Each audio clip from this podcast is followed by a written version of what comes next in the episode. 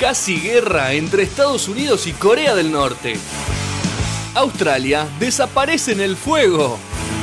El coronavirus que llegó a la Argentina. Se desploman las bolsas en el mundo. Sube el riesgo país. Y ahora, ¿qué pasa? El único programa que se ríe de la desgracia ajena. ¿Y ahora qué pasa? En las últimas semanas hemos vivido distintos hechos trágicos, hay que decirlos, trágicos. Aunque me voy a quedar en, esta palabra. Uno de los hechos eh, que hemos vivido ha sido la doble explosión de una perfumería ubicada en un sector con mucha concurrencia de público, generalmente eh, en la ciudad de Buenos Aires, en el barrio, en este caso, de Villa Crespo. Pero apareció el equipo de Y ahora que pasa dos, porque a partir de estos casos recordamos, rememoramos cuestiones anteriores y nos volvemos a situar en un hecho que muchos quieren tapar, de los que, o de los que sí, muchos no quieren hablar. Estoy hablando de quienes hacen explotar sus negocios o prenden fuego sus locales para cobrar los seguros. Por eso Julián Ignacio Díaz y Gastón Pablo Shapiro eh, están aquí junto a mí acompañándome para empezar a atar todo esto, ¿no? Sí, esto me hace acordar rápidamente eh, lo que sucedió con eh, la perfumería, no sé si podemos decir la marca, pero creo que la gente ya sabe de qué perfumería estamos hablando. No la decimos porque es mufa. No es la primera vez que explota una me hace acordar rápidamente al incendio de JP Morgan, que sucedió allí por la. Claro, al incendio o incidente de JP Morgan eh, con unos papeles que, bueno, se quemaron por un incendio. Eh, yo tengo muchísimas sospechas de que el dueño de esta perfumería aprovechó la poca gente que había en circulación para reventar su local y cobrar el seguro. Duras declaraciones. Gastón Shapiro coincide.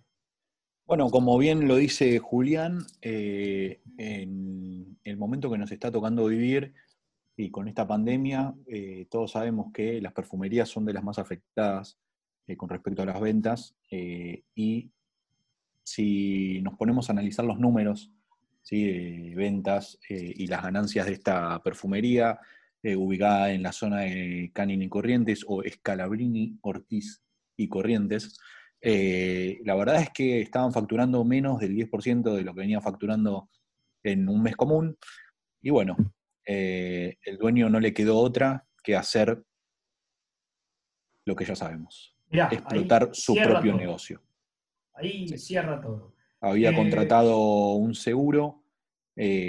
bueno, es la vieja es algo que se, hace más de lo que sabemos, ¿no? o sea, salen a la luz pocos. De lo que sabe la gente, porque nosotros lo sabemos. Sí, pocos casos salen a la luz, pero la verdad es que se hace mucho. Eh, capaz no, no a nivel negocios, pero sí hay muchos, eh, muchos trabajadores que hacen este tipo de cosas, eh, chocan dedos contra, contra camas, contra mesas para quebrarse algún dedito y cobrar la RT. Sin ir más lejos. Sí. Sin ir más lejos, nosotros teníamos una, compañera en, este equipo, eh, María D'Amico, que una de sus funciones, porque uno siempre le preguntaba, ¿y vos de qué laburás? Y ella decía, no, yo junto cosas para vestuario y demás. Y saltó la ficha de lo que tuvo que, pagar también eh, una suma importante para evadir a la justicia, porque hacía desaparecer autos, ¿no? Hacía desaparecer autos. Entonces, lo primero que hacía era, lo ponía sobre ladrillos, le sacaba las llantas, cobraba el seguro, y después obviamente las llantas las vendían guardias. Y después lo que hacía también con sus autos era, los hacía desaparecer, cobraba la guita del seguro, cobraba otra guita fresca eh, por hacerlo desaparecer, es decir, quien compraba eh, el auto, auto que muchas veces lo usaban eh, después en distintos campos, distintas provincias donde no hay tanta legislación, o eran vendidos en autopartes al exterior. A partir de esta pandemia sufre también la falta de laburo y por, ello, por eso ella exigía siempre, liberen todo, liberen todo porque nos quedamos sin laburo también los que hacemos desaparecer autos. Una realidad que muchos no quieren ver. Es muy triste que negocios o eh, trabajadores independientes tengan que llegar a este tipo de, situaciones, pero es algo que nos rodea, la verdad. Eh, tristemente también tuvieron que meter a dos bomberos voluntarios eh, o parte del, equipo de bomberos, digamos, a ver, vamos a decir cómo, cómo fueron las cosas, ¿no? Estos bomberos ya estaban muertos, metieron los cuerpos en el negocio ya explotado, ¿sí? para que cuando hagan la muestra de ADN, cuando traten de reconocerlos, ya se sepa quiénes son, ¿sí? Eh, pero no murieron en la explosión, muchachos. Dale, por favor. Dura Con nosotros no, ¿eh? Con nosotros no. A mí no, dice Gastón Shapiro. Julián Díaz, ¿algo más para agregar? Bronca. Es el sentimiento que uno más puede sentir en estos momentos, es bronca con la gente que se aprovecha de, situaciones, eh, reventando el local para cobrar el seguro, tirándose una mesa en el pie para cobrar RT y no trabajar por meses y estar un año viviendo de ese dinero. Eh, el que dice un año dice cuatro, ¿no? Eh, es que no se sabe. porque te dicen que es un dinero, pero no te dicen la totalidad del dinero. Entonces, el, famoso carancho, el famoso carancho que vive de eh, cagar a la gente honesta. Esa es la, esa es la definición correcta. Se caga en la gente honesta y solo piensa en hacer guita de los infortunios. Eh, por último, pueden dejar su denuncia en Instagram, ahora que pasa, guion bajo.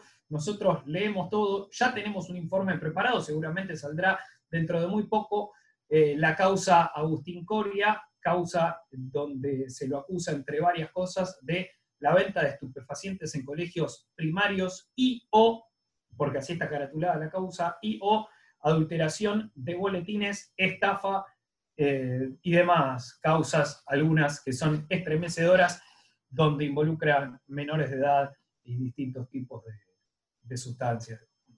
Gravísimo, gravísimo. Será hasta la próxima. No tenemos miedo, es lo último que voy a decir. No tenemos miedo. Nosotros buscamos la verdad. Chao.